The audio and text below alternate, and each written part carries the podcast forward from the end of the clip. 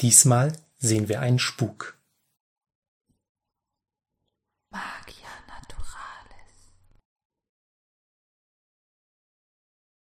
Hallo und herzlich willkommen. Die kleine Kerze schwebt wieder zu einer weiteren Geschichte über Magie in unserer Welt der Wissenschaft.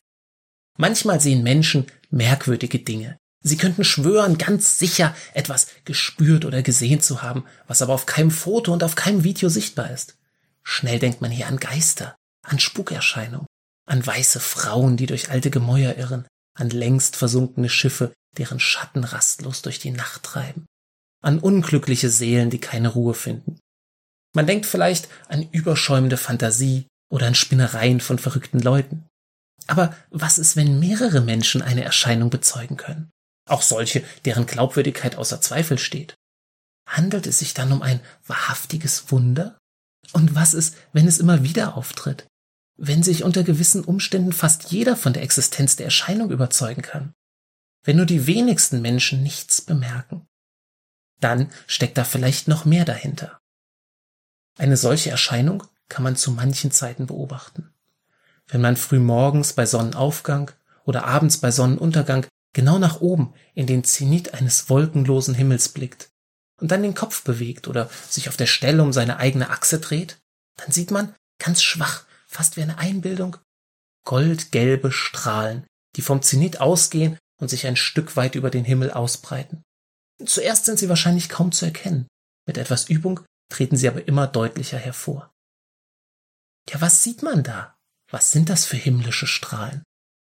Wenn man versucht, dieses schwache Phänomen mit einem Foto festzuhalten, wird man enttäuscht. Der Himmel sieht auf jedem Foto perfekt blau aus. Keine Spur ist zu sehen. Keine Kamera der Welt ist in der Lage, diese Strahlen aufzunehmen. Aber es ist keine Sinnestäuschung. Da ist wirklich was. Unser Auge ist ziemlich gut darin, Helligkeitsunterschiede zu sehen. Also, ob von einem Ort viel oder wenig Licht zu uns kommt. Außerdem sehen wir Farben. Und was uns so schön bunt erscheint, sind die verschiedenen Wellenlängen des Lichts. Man kann sich einen Lichtstrahl als Welle vorstellen, die senkrecht zu ihrer Ausbreitungsrichtung schwingt. Wenn so ein Lichtstrahl auf mein Auge zukommt, schwingt er viele Billiarden Mal in jeder Sekunde und millionenfach auf jedem Meter. Es ist unglaublich, dass wir so schnelle Schwingungen überhaupt wahrnehmen und so fein unterscheiden können. Es sind jedenfalls diese beiden Eigenschaften, Menge und Farbe des Lichts, die unsere Augen und unsere Kameras messen. Licht hat aber noch mehr Eigenschaften. Eigenschaften, die unseren Sinnen nicht so direkt zugänglich sind.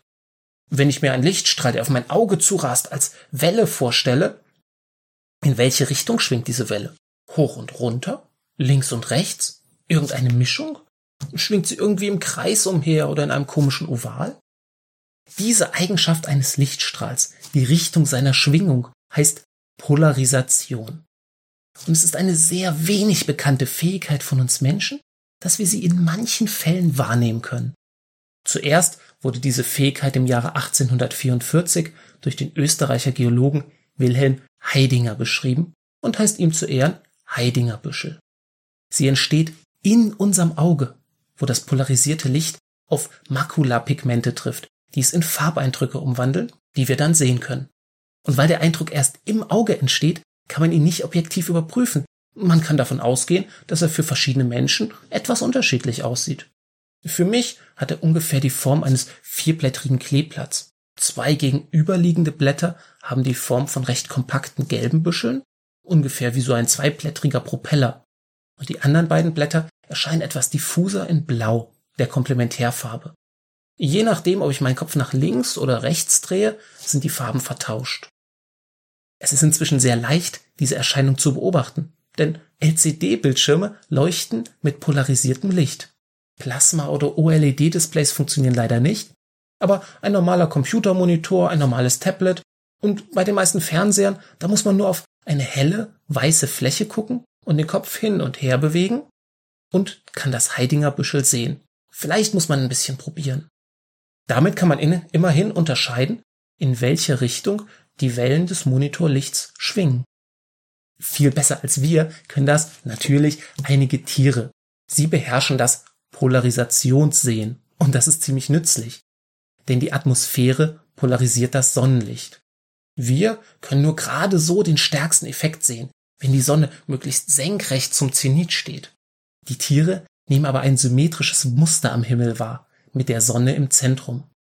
Es reicht daher zum Beispiel für einen Grashüpfer im hohen Gras aus, nur einen kleinen Ausschnitt des Himmels zu sehen, und schon weiß er genau, wo die Sonne steht.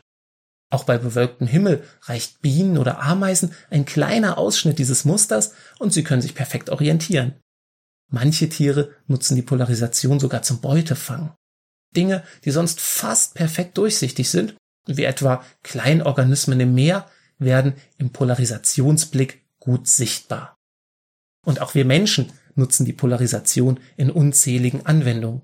Bei Sonnenbrillen, bei der Nachrichtenübertragung, in der Mikroskopie oder auch im Kino, bei 3D-Filmen. Die üblichen 3D-Brillen haben für jedes Auge verschiedene Polarisationsfilter, die das Licht von der Leinwand in unterschiedliche Bilder für jedes Auge aufteilen. Und wenn der Film mal zu langweilig ist, kann man ja auch im Kino mal versuchen, ob sich durch die Brille nicht ein buntes, spukhaftes Muster auf der Leinwand erkennen lässt. Ein Muster, das sich mit keiner Kamera festhalten lässt.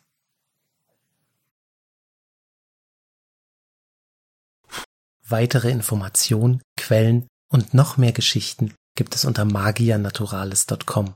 Zum Lesen, zum Abonnieren, als Podcast und zum Live-Erleben. Ich freue mich über jedes Abo, jeden Kommentar und jede Frage. Bis zum nächsten Mal.